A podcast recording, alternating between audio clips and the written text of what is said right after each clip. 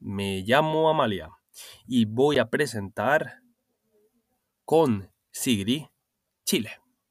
Chile fue colonizado por España en el siglo XIV, pero no se independizó hasta principios del siglo XIX.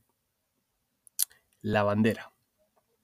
El rojo representa la lucha por la libertad. El azul, el cielo.